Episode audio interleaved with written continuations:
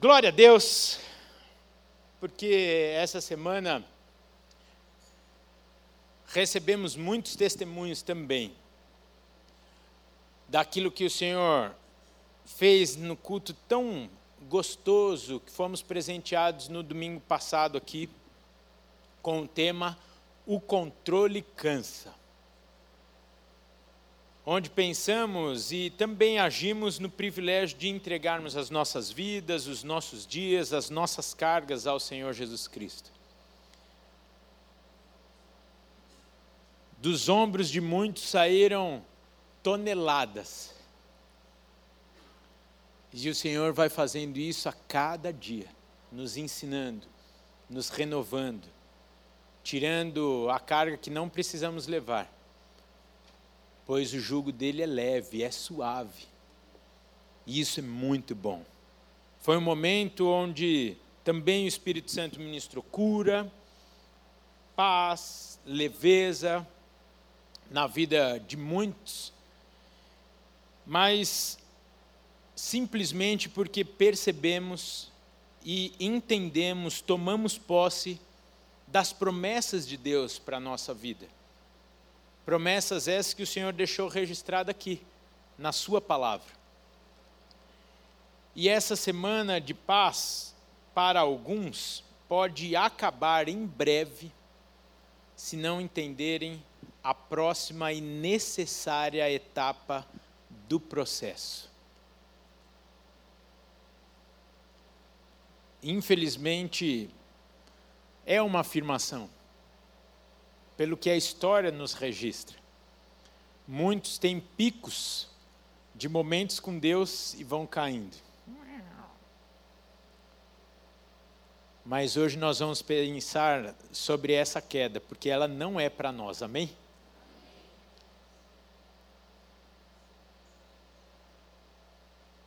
O que muitas vezes nos faz sair daqui e vir para cá é não sabermos esperar. E aí muitos vão falar, Rafael, bem que Deus falou que não era para eu vir, alagou a minha casa, eu vou agora aqui, alagou a frente da minha casa, eu vou agora ouvir sobre espera. Deus falou espera e eu vir, eu vim. Deus quer falar conosco. E se você está aqui, se você está ouvindo essa mensagem, o Senhor quer te ensinar sobre a espera. E se tem um negócio que a Bíblia nos ensina também é sobre espera. Hoje até a, a, a ministração vai ser um pouco diferente. Geralmente nós pegamos um texto e pensamos nele. Hoje são cinco exemplos que nós vamos trazer sobre a espera monitorada, guiada e, me permita aqui o pleonasmo, a espera esperada por Deus na nossa vida.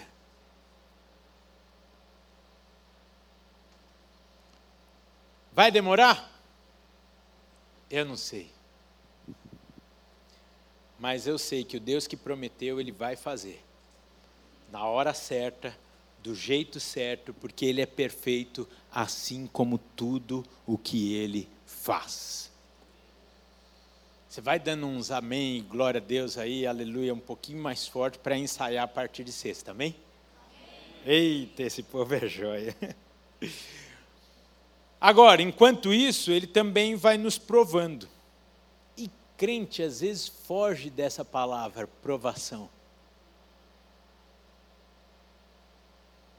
Provação nada mais é do que o meio necessário para você ser aprovado. Eu não sei por que a gente foge tanto dessa palavra,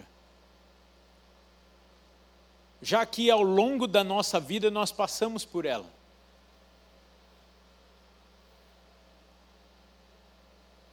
Quem fez no mínimo dez provas na vida? Oh, gente. O pessoal faz por semana isso nas escolas. Está vivo? Por que, que você foge das provas? Muitas vezes a prova nos habilita e nos encoraja a continuar. E muitas vezes a prova é que nos, eu vou colocar aqui, nos empurra para estudarmos, nos dedicarmos e, consequentemente, sermos aprovados. E assim crescermos, nos desenvolvermos e passarmos as etapas da vida.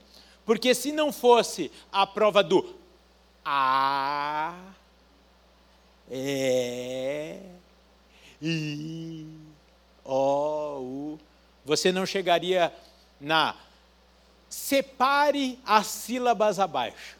Ônibus, o, tracinho, ni, tracinho, bus. Que você não ia aprender sobre sujeito, adjetivo, predicado, que você não ia. É melhor eu passar por aqui que eu não lembro depois. Pretérito perfeito, imperfeito, etc, etc, que não ia te habilitar para tantas outras coisas, da matemática, que se não fosse os exercícios com o palito de fósforo, um mais os palitinhos de fósforo lá, depois em casa, não ia te habilitar para você resolver equação, que não ia te habilitar a saber que π é 3,1456. É, para por aí. Para que tantos números também? É uma pregação bíblica. Que não ia te habilitar para hoje você ser usado da forma que você é usado.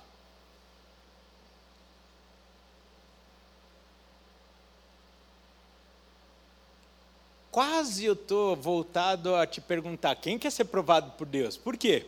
Se você não tivesse passado aquelas provas, que naquele momento era pesado para você, você não teria sido promovido para o ano seguinte, promovido, promovido, promovido e aprendido.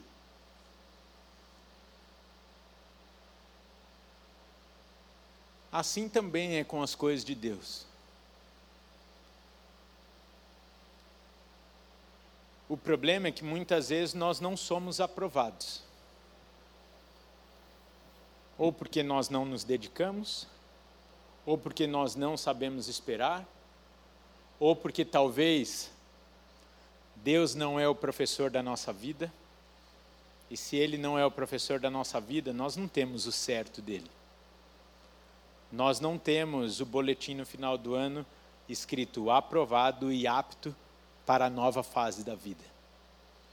Por isso que tem tanto crente no mesmo degrau da vida, na mesma situação e fica. Será que Deus esqueceu de mim? Será? Por que, que a minha vida está assim? Por que, que a minha vida. Talvez o que Deus quer te ensinar nesse momento da vida, a tua prova é parar de reclamar.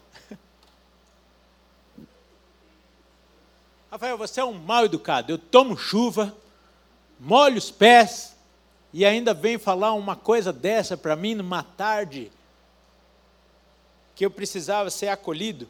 Acredite, talvez essa é a melhor palavra que o Senhor tem para você nessa tarde. Por isso que ele te trouxe até aqui. Ele quer te aprovar e te promover para você crescer e experimentar coisas muito maiores do que nós conhecemos, vivemos e experimentamos hoje. Vira para a pessoa que está do seu lado, isso é uma prova. Vira para a pessoa que está do seu lado e fala assim: Deus quer te aprovar.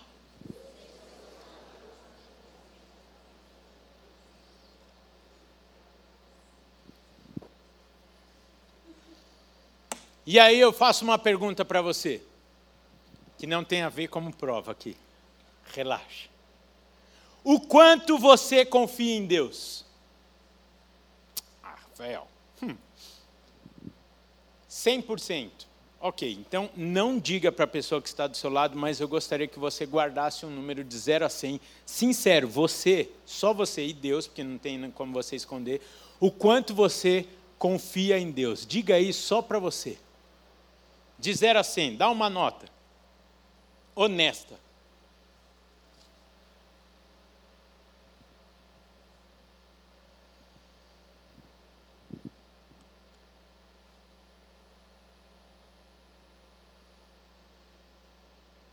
Quanto você crê em Deus verdadeiramente é o mesmo quanto você descansa nele.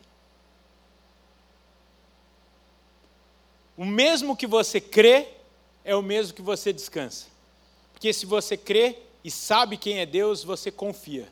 Se você confia, você descansa.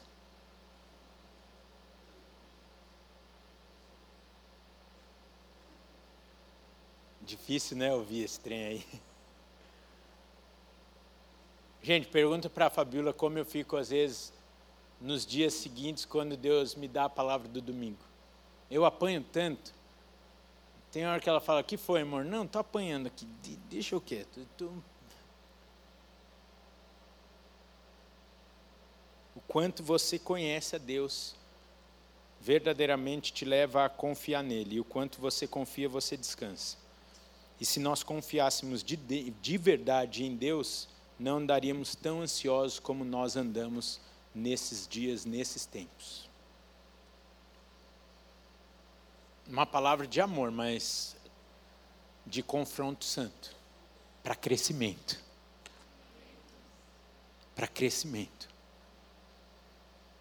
Diz a palavra de Deus em Filipenses 4:6. Não andeis ansiosos de coisa alguma em tudo, porém, sejam conhecidas diante de Deus as vossas petições pela oração e pela súplica com ações de graças. E a paz de Deus, que excede todo o entendimento, guardará o vosso coração e a vossa mente em Cristo Jesus. É a ministração da semana passada aqui. Em outras palavras, em outro texto. As conhecidíssimas e tão citadas por nós no dia a dia da nossa casa, na nossa família, no nosso local de trabalho, as instruções de Jesus registradas nos evangelhos, e aqui eu vou fazer citação da, do registro de Mateus, lá no capítulo 6, versículos 25 até o 34, mas eu vou é, citar somente um dos versículos dentro desse contexto, que diz assim: Palavras de Jesus: Não andeis ansiosos pela vossa vida, quanto a vez de comer ou beber. O texto aqui nos ensina novamente o precioso ensino de aguardar no Senhor, e eu sei o quanto isso não é fácil e não é o nosso automático. Aguardar no Senhor é uma prova. Dentro do contexto do que nós falamos de prova.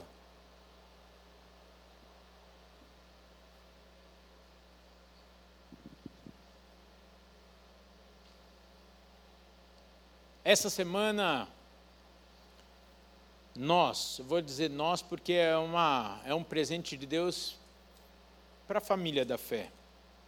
Nós ganhamos um presente precioso que foi o emprego de um irmão que estava clamando junto conosco há meses por uma porta de emprego.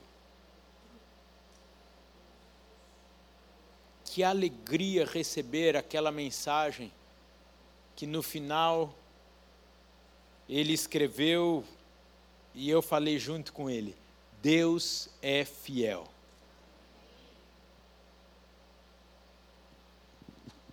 Não estou expondo nem o irmão, nem eu, nem nenhum de nós. Mas, se nós sabemos que Deus é fiel, você sabe? Glória a Deus, um irmão sabe que Deus é fiel. Se nós sabemos que Deus é fiel,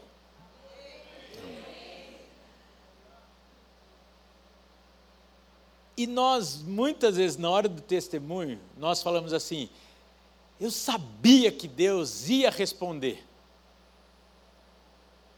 Muitas vezes, lá no final, na aprovação, na aprovação, a gente fala assim: por que me desgastei tanto e me preocupei tanto ao longo da jornada da prova, se eu sabia que Deus ia vir com o socorro?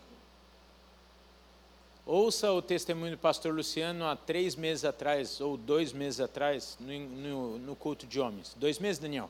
Dezembro? Foi dezembro? Novembro? Uma prova. Difícil, hein? Passamos juntos ali, oramos, clamando, Senhor, era milagre. Me permita aqui, você falou publicamente, então né? não estou expondo vocês. Era milagre. E Deus fez milagre. É que para alguns é um pouco mais fácil, eu confesso. Porque a minha, a, eu ia falar minha gravidez. A gravidez da minha mãe de mim foi um milagre. A concepção, a manutenção da gravidez, outro milagre. Outro milagre. Vocês sabem, eu tive câncer com um ano e pouquinho. E o tumor desapareceu de um dia para o outro. Desapareceu. Então, para mim, eu confesso que é um pouco mais fácil crer em milagres. E o meu pai morreu com 51 anos. E lá em casa, a gente teve falta de algumas coisas, nunca do alimento básico, porque isso é uma promessa de Deus. Nós passamos situações apertadas. O que, que eu quero dizer? Deus é perfeito. Ele vai fazer. Em algumas coisas, em algumas situações, não o que nós esperamos. Mas acredite, eu estou falando isso com muita tranquilidade do coração. Minha vida é um milagre. Eu já experimentei milagres. E Deus não fez um milagre na vida do meu pai, da cura dele. Mas a morte dele glorifica o Senhor até hoje, 18 anos depois. 18 anos depois. Aí eu percebo que a morte do meu pai está é, tá dentro da perfeição de Deus. E eu já falei aqui em outras oportunidades. Isso nos ensina a de fato confiar e descansar em Deus. Dentro de um processo, como falamos da semana passada, de entrega, muitas vezes de muitas situações. Vou voltar aqui no exemplo. Chegou uma hora, pastor Luciano e Miriam não tinham mais o que fazer. Isso é lindo. Quando não tem mais o que fazer, você entrega nas mãos de Deus e fala: já era, acabou. O irmão do testemunho geralmente senta ali, ele não está ali hoje. Ah, está ali, tá lá, mudou de canto. Achei, não vou só falar o nome. Para não expor, eu não combinei com ele que eu ia falar. Mas olha como Deus muda, até de lado que senta. Quem sabe então se você está precisando mudar de lado? Vocês que sentam tudo no mesmo lugar, assim, ó. Estão precisando de um mover de Deus? Semana que vem senta aqui, vocês sentam aqui. Ei, gente, vocês são muito gracinhos, porque vocês sentam tudo no mesmo lugar. Aí, às vezes, de, de vez em quando, eu mando, oh, Cadê você? Eu estava lá, quer que eu fale o que você falou? Não, não, é que eu só não vi, é que você mudou de lugar também. Né? Coisa linda! E não sei porque que eu ia falar dele. Do testemunho, mas eu já tinha falado de testemunho, não sei. Glória a Deus pelo testemunho. Esqueci, então não era de Deus. Essa semana, nós estávamos conversando lá em casa e nós estamos firmes no propósito de lermos a Bíblia toda até o meio do ano.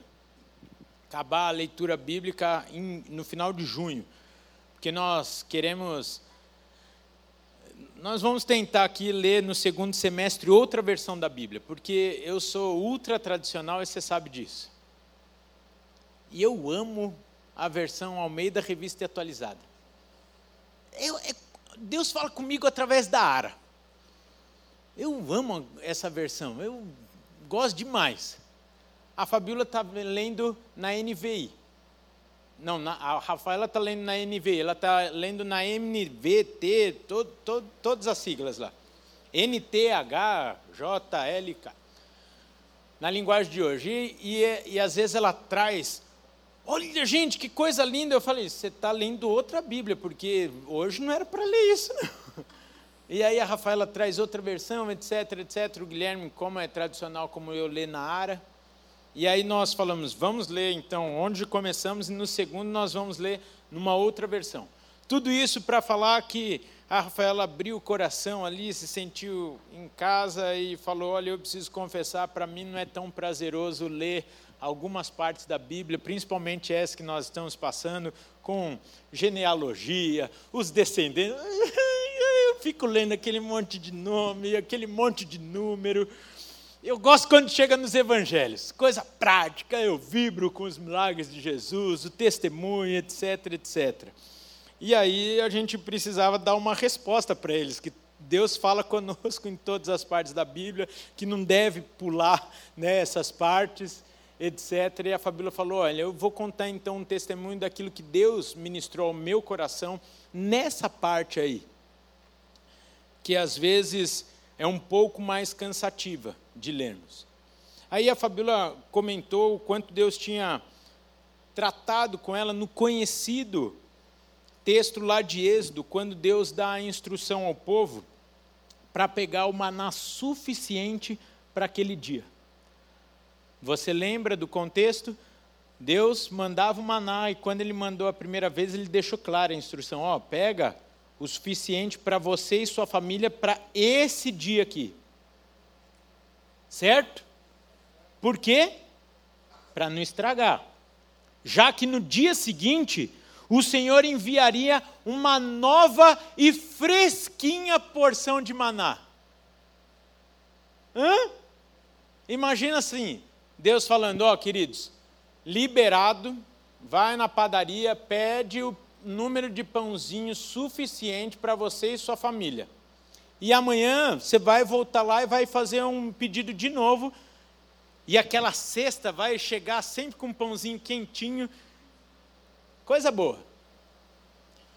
Mas aquele povo, logo que nós nunca, nunca faríamos igual, mas lá no meio daquele povo tinha um, alguns inseguros, alguns ansiosos, desconfiados, é, é, e deve ter falado assim para seus filhos: Ó, Weng, pega uns maná a mais, enche a mão, esconde na túnica e vem para nossa tenda aqui. Não sei os outros. Nós vamos garantir o maná de amanhã. Gente, nada a ver conosco. Imagina. Alguns fizeram. Acordaram no dia seguinte, o que, que aconteceu? Apodreceu.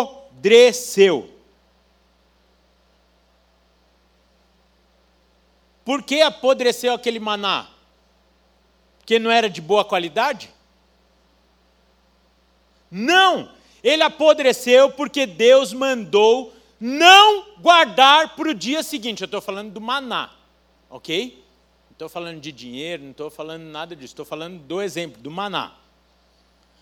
Apodreceu porque tinha uma instrução clara e perfeita de Deus. Não guarde para o dia seguinte que eu vou enviar todos os dias. E as coisas são tão lindas de Deus que chega à perfeição de na sexta-feira ele falar: porém, na sexta, já que amanhã é o sábado, dia do descanso, aí sim você pega a porção dobrada. E de sexta para sábado, o que, que acontecia com o maná? Fresquinho, normal, não apodrecia. Todos os dias apodrecia a sobra menos de sexta para sábado. Ô, gente, aplaude o Senhor pela perfeição dele. Isso é lindo demais. Isso é lindo. É a coisa mais linda. Nosso Deus é incrivelmente perfeito em tudo que faz. Aí eu fico imaginando o quanto ele deve olhar e falar sobre alguns, não da Igreja Batista do Povo, por óbvio, nem para mim, mas ele deve olhar lá de cima e falar: Olha, eu amo demais, mas o povinho difícil em confiar nas minhas promessas.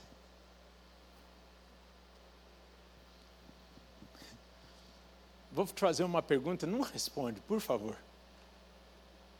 Deus não te deu prova suficiente ainda de que Ele é fiel e perfeito ao longo da história e na sua vida? Gente, eu estou olhando para um espelho, tá bom? Eu estou falando para mim, em primeiro lugar.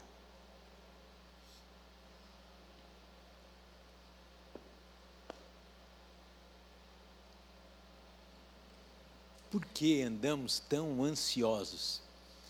Mesmo no meio das provas, que servem para nos aprovar.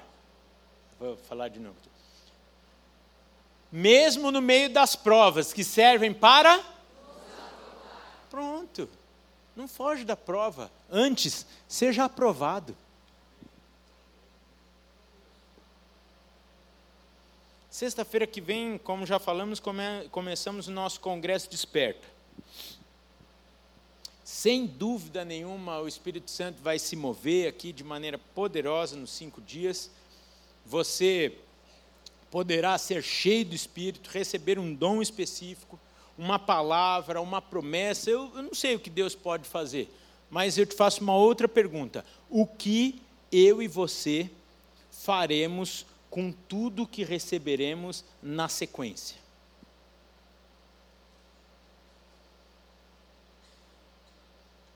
Quem tem fé aí? Não precisa levantar só porque o irmão do lado levantou.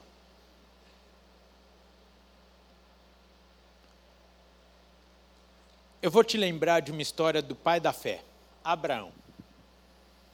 Já velho, marido de mulher estéreo, Deus vem e fala para ele: Você será pai de muitos. Eu estou falando isso porque pode ser que você receba uma palavra de Deus no próximo final de semana, tá para qual Abraão recebeu. Velho, marido de mulher estéreo, vem e recebe uma palavra de Deus: Você será pai de muitos.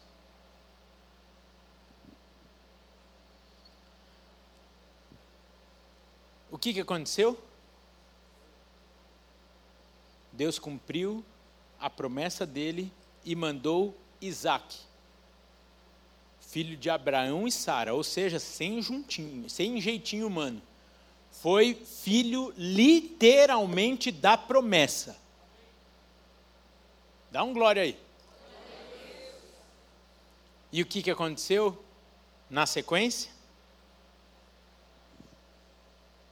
Deus manda o menino, cumpre a sua promessa. Na sequência, Abraão, quero o seu filho.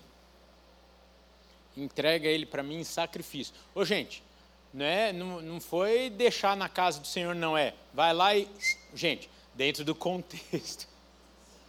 Espera lá, né? Porque senão hoje tudo a gente tem que explicar para não cair o vídeo. Dentro de um contexto, etc, etc contexto daquele povo, naquela época, o contexto do sacrifício, etc, etc, Deus fala: me entregue o seu filho.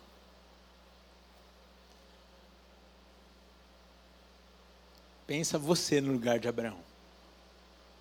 Deus, creio que o Senhor está equivocado, porque esse que me pede é filho da tua promessa. Não tinha a Bíblia para ele falar, não és filho do homem para que minta, nem se arrependa, etc.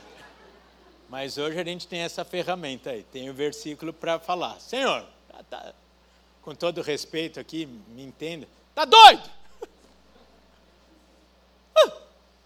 Me dá para tirar? Tá pensando o quê? Tá brincando comigo? Eu? A oração de Abraão, não nossa, mas eu fiel ao Senhor cumpro suas promessas, seus mandamentos, os sacrifícios, me dá. Fala que eu seria pai de muitos, e agora me toma o filho da promessa. E a vergonha que eu vou ter no arraial para explicar: oh, não, não foi você que Deus deu o filho da promessa. Imagina o que ele ia explicar para a esposa dele, que só teve aquele filho até o momento.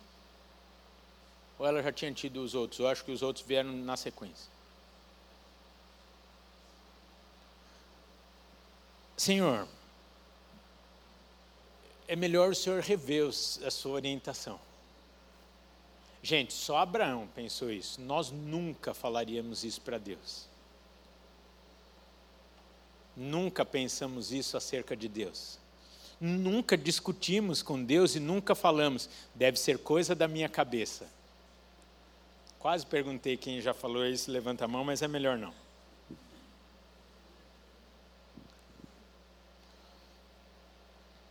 Você conhece a história e sabe que nos 45 minutos do segundo tempo, Deus manda o novilho para o sacrifício. E toda aquela situação, toda aquela prova era para provar o coração de Abraão, que nisso tudo foi forjado, porque Deus faria na vida dele e através da vida dele coisas que até hoje em nossas vidas são sentidas. Muitas coisas que hoje nós temos como promessa na nossa vida, muitas coisas daquilo que a igreja do Senhor vive, muitas coisas que eu e você temos como marca de fé, de experiência com Deus, é fruto da obediência e confiança daquele homem. E eu precisava de uma administração inteira só para explicar isso. Por isso eu digo uma coisa com muito amor, sem julgar, mas com temor ao Senhor. Tem coisa que nós não vamos viver por conta do nosso coração. Que a gente não quer ser provado. E quem não é provado, muitas vezes não é aprovado. E quem não é aprovado não passa de nível. E se você não passa de nível, você não cresce. Se você não cresce, você continua tomando leitinho no TT.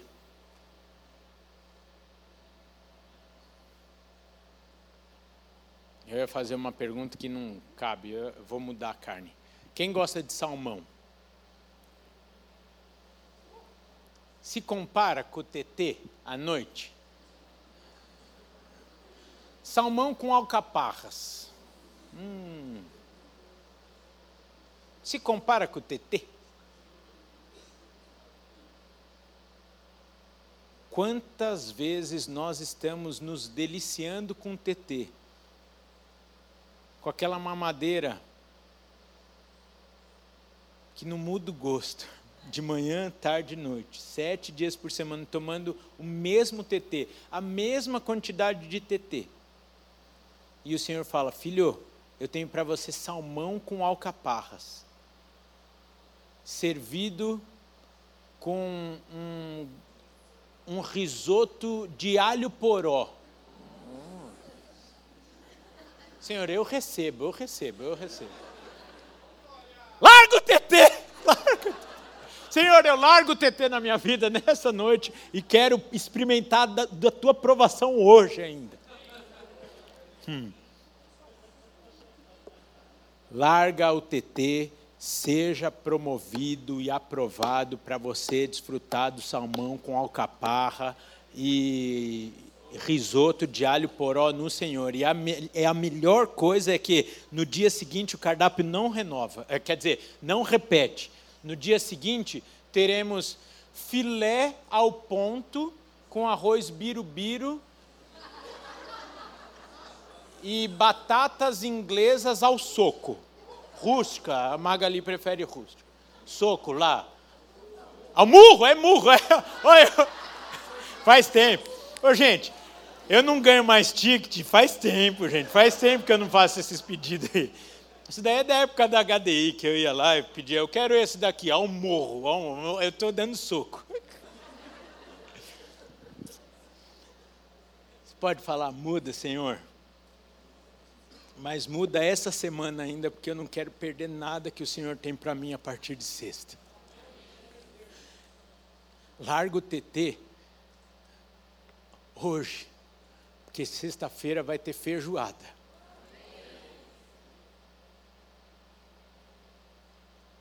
E José? A história que particularmente eu mais gosto da Bíblia. José do Egito. Deus dá os sonhos para ele, deixa o menino todo feliz, todo alegre, iludido, cheio de sonhos, e acaba onde? Poço, prisão. Não se esqueça, prisão acusado injustamente. Sim ou não? Deus errou na história de José? A história de José não termina na prisão. Pegou?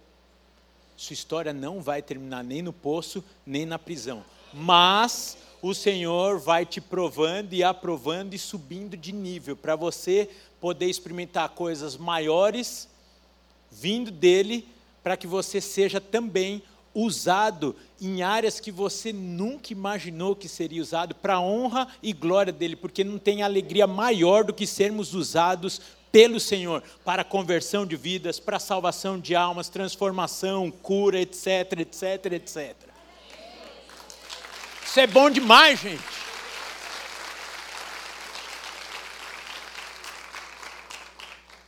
Já falei muitas vezes, mas vou aqui repetir algo que me chama muita atenção, o que mais, é o que mais me chama atenção na história de José é que ele não murmura. Ele confia em Deus e cumpre exatamente o papel dele como homem. E Deus cumpre exatamente a sua promessa. E José, por conta da sua obediência e da sua aprovação, foi usado por Deus para salvar uma geração. Uau! Gente, isso é lindo demais. Para de sofrer. O nosso Deus é perfeito em tudo que faz. Ele até pode mandar para o poço, pode mandar para a prisão, com um propósito. Ele não erra. Ele não erra, não murmura. Seja aprovado e usado por Deus.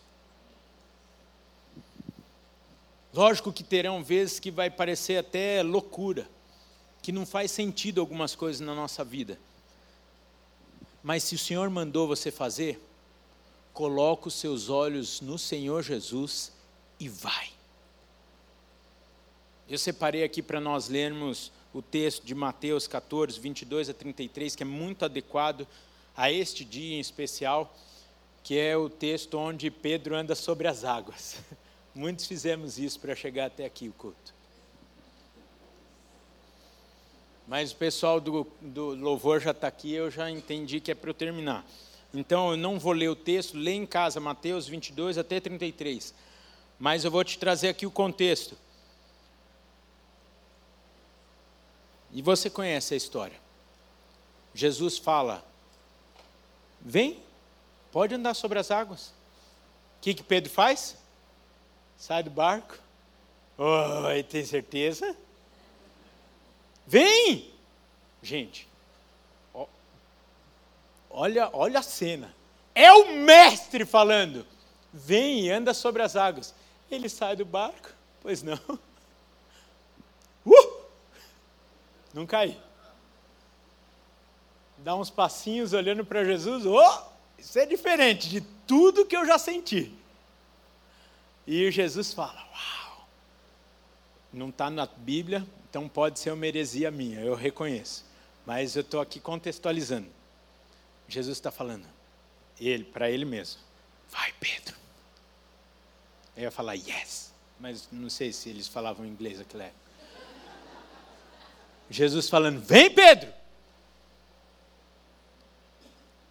Por dentro falando: Isso, filho, isso vai mudar a sua vida. Eu estou escrevendo uma história de fé, porque eu, lá na frente,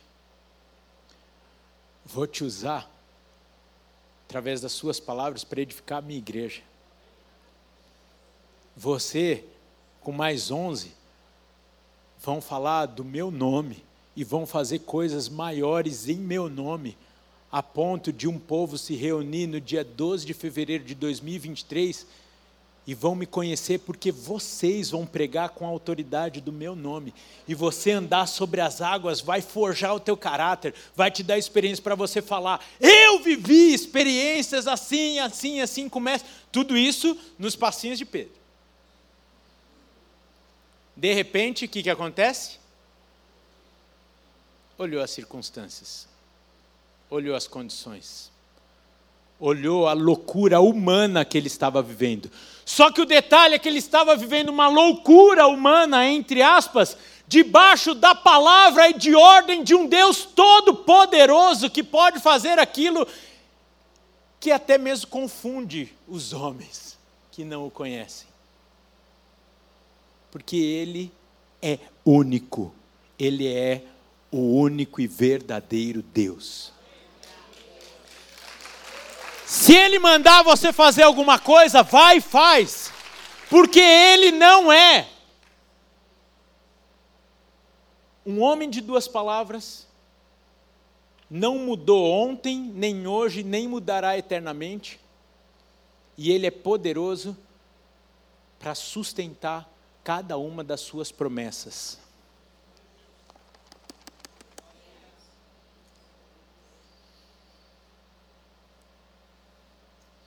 Quantas vezes Jesus atende o nosso clamor, responde às nossas orações, estamos vivendo sobrenatural, mas aí começamos a olhar para as pessoas, para a acusação humana, para o desânimo, para as circunstâncias, olhar para o lado e percebemos que aquilo que estamos vivendo não é normal. E começamos a afundar. Se Deus te entregar uma palavra, se Deus te entregar um ministério, se Deus te entregar um dom e um talento, faça aquilo que Ele determinou na sua vida. E não ouça palavras humanas, mas ouça a palavra de Deus, aquilo que Ele falar para você. E Ele vai te sustentar, porque o que está em jogo é a palavra dele, o cumprimento do plano dele, e não agradar e impressionar pessoas que estão ao seu redor, muitas vezes.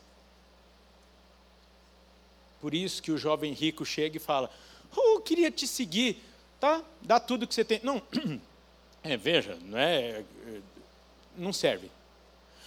Aí outro chega: Oh, eu queria te seguir, Tá, então me segue. Não, eu só vou eu só vou enterrar uns mortos ali. Não, não, não, deixa que os outros enterrem. Não, não, como eu não vou enterrar? Veja, mas não serve.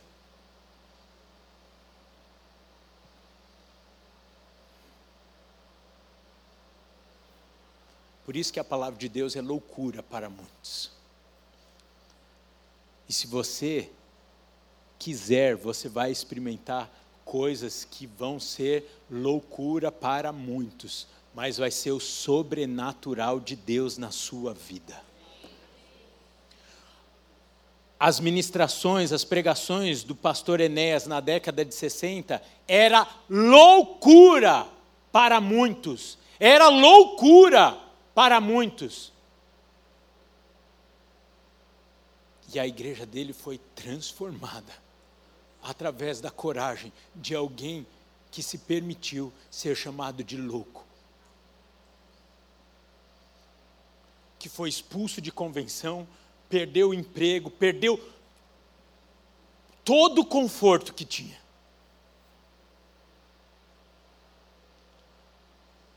Está tudo hoje resolvido, tá bom? Eu só estou falando isso porque está tudo resolvido. Mas ele perdeu todo o conforto e estabilidade de uma vida que qualquer um de nós gostaria de ter cheia de status, conforto, etc, etc. Largou tudo, já maduro, já estabilizado, para obedecer a Deus naquilo que para 90% dos crentes era uma loucura.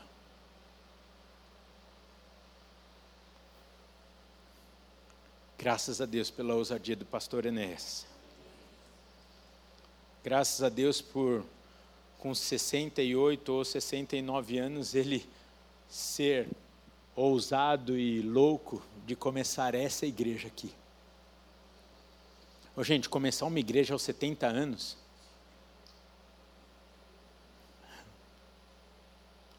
Uou! Glória a Deus. Tem coisa que não é normal, porque é sobrenatural. Se Deus falou, confia. Se Deus prometeu, aguarda nele. Se Deus mandou, não olha para o lado, mas põe os seus olhos nele e viva o sobrenatural. Como será a sua semana? Como você vai chegar aqui no desperto?